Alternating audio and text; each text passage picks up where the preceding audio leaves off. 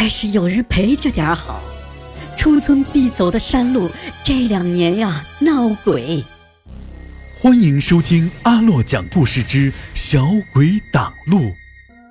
这是我上大学的时候听我一个室友讲的。他家在大山里头，就是那种交通特别不方便的大山里。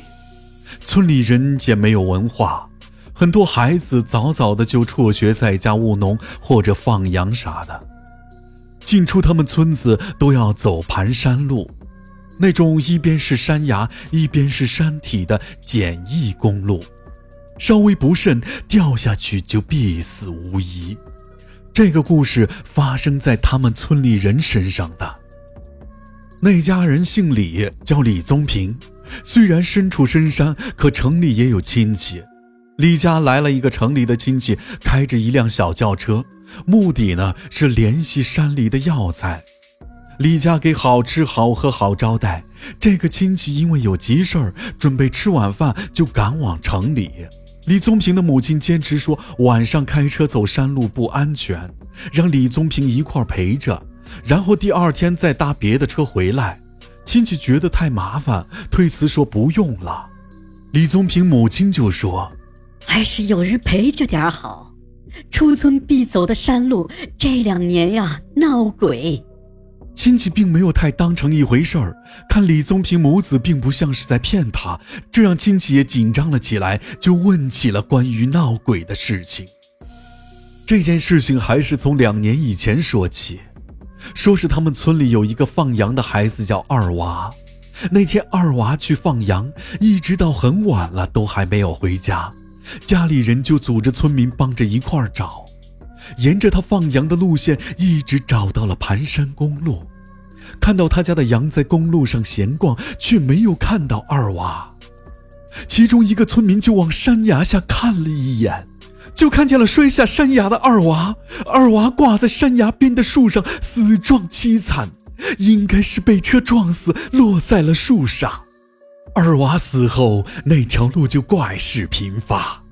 其中一个侥幸活下来的司机说，他在那晚开夜车，经过那个路段，老远的就看见一个孩子走在路上，因为离得远，也看不清楚模样。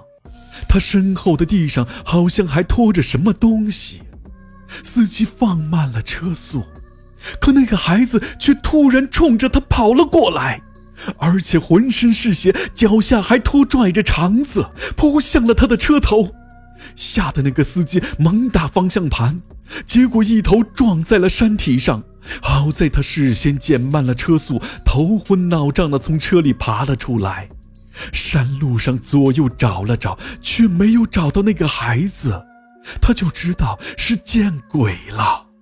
如果他往另外一个方向打方向盘，恐怕已经掉下山崖了。李宗平这么一说，那个亲戚也害怕了，就同意让他跟着，俩人有个伴儿。吃完了饭，两人就上车出了村。在路上，亲戚问起二娃死的准确时间。说起这话，让李宗平想了起来。这位亲戚也是前年第一次到他们村的。至于二娃死的具体时间，他也不清楚。说起这个话题，那位亲戚回忆起了第一次开车走上那条山路的事情。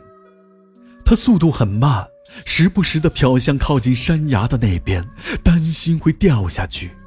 他越是紧张，越是出状况。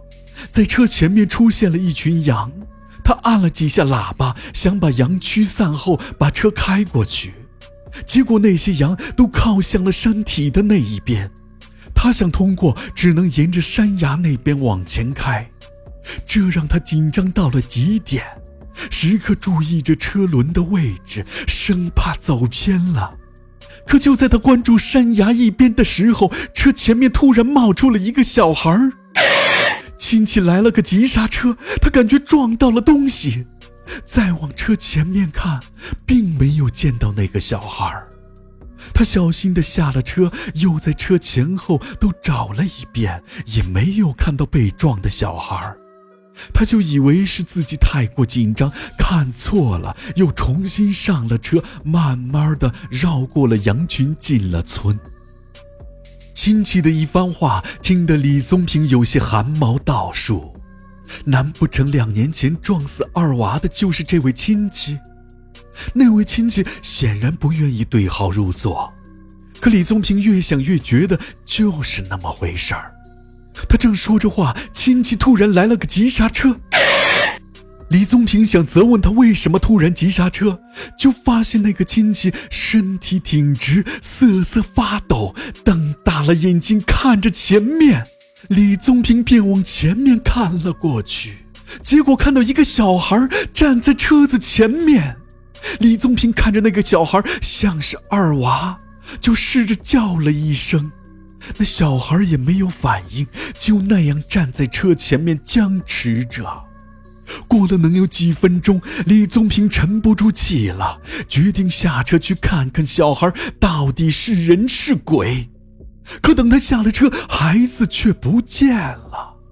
李宗平心想，一定是遇到二娃的鬼魂了。